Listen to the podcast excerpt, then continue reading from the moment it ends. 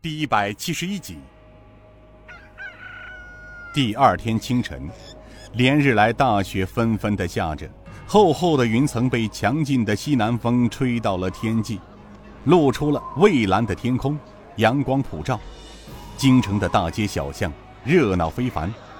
在家闲散了几天，大多数男女老幼犹如春苗破土而出之势，涌入了热闹的大街之上。脚下发出咯吱咯吱的踏雪声，七八匹快马从城西山而去。早朝过后，晋王府便来了几拨人马，几顶轿子，弄得平日里平静的王府如同车水马龙般的热闹。晋王病了，今日没有早朝，皇上下旨太医院过府就诊，这可不是件小事。平日里，晋王主事的吏部、户部。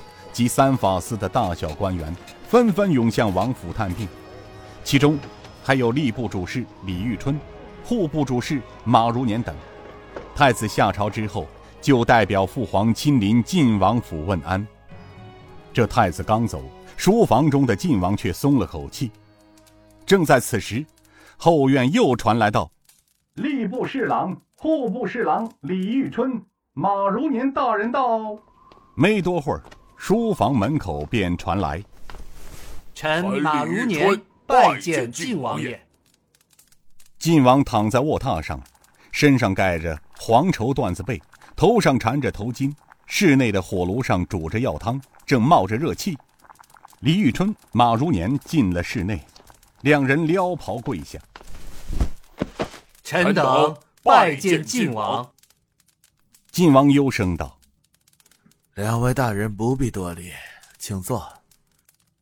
李玉春、马如年道：“谢王爷。”两人刚坐下，还未来得及问候，就听得书房门口道：“禀王爷，皇上派太医院刘老太医前来为王爷诊脉。”刘太医走了进来，他跪下道：“太医院刘永德奉皇上旨意前来。”为晋王就诊，见老太医不必多礼，请起。还请太医代儿臣谢过父皇。刘太医起身道：“谢晋王。”马如年插进话题道：“早朝时，臣未见王爷上朝，听皇上吩咐太医院过府诊病，臣等才知王爷有恙。”下朝之后，臣等便急忙过来问安。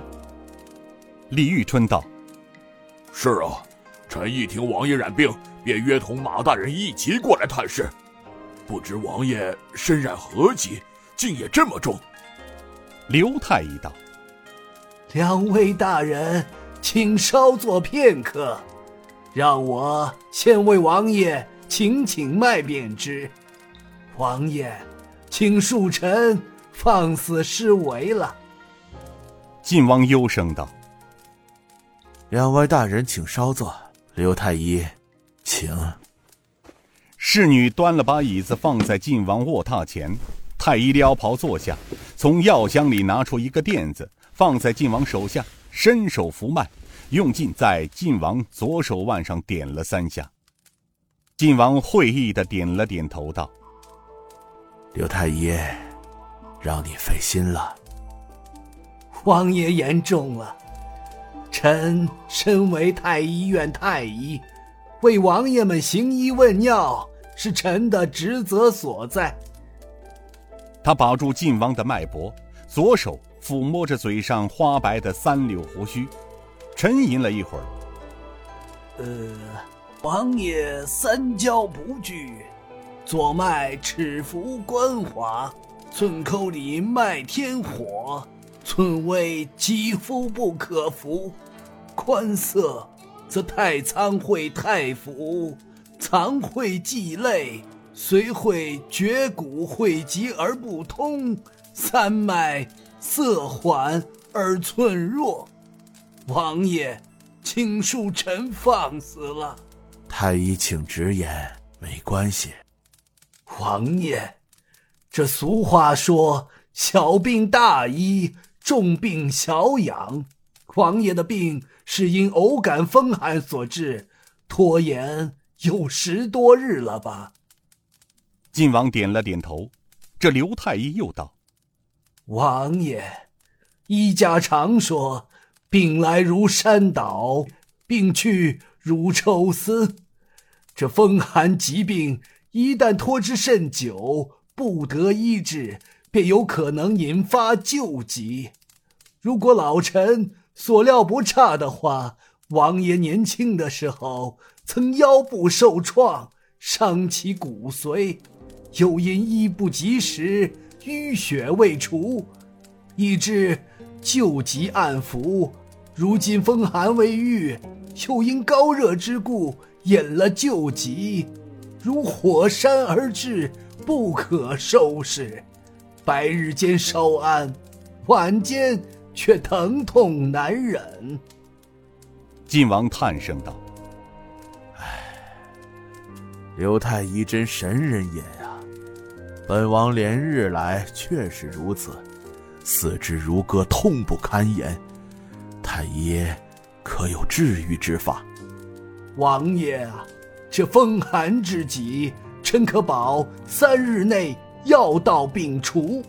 然王爷旧疾复发，医起来却有些困难，需慢慢调理才行啊。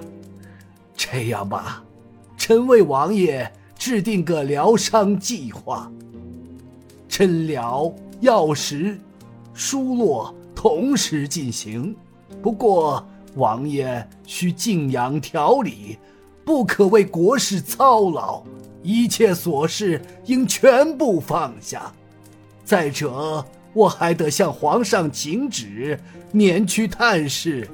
只要王爷配合臣医治。两月内，臣保证王爷行走如风。本王听从太医吩咐，关门谢客就是了。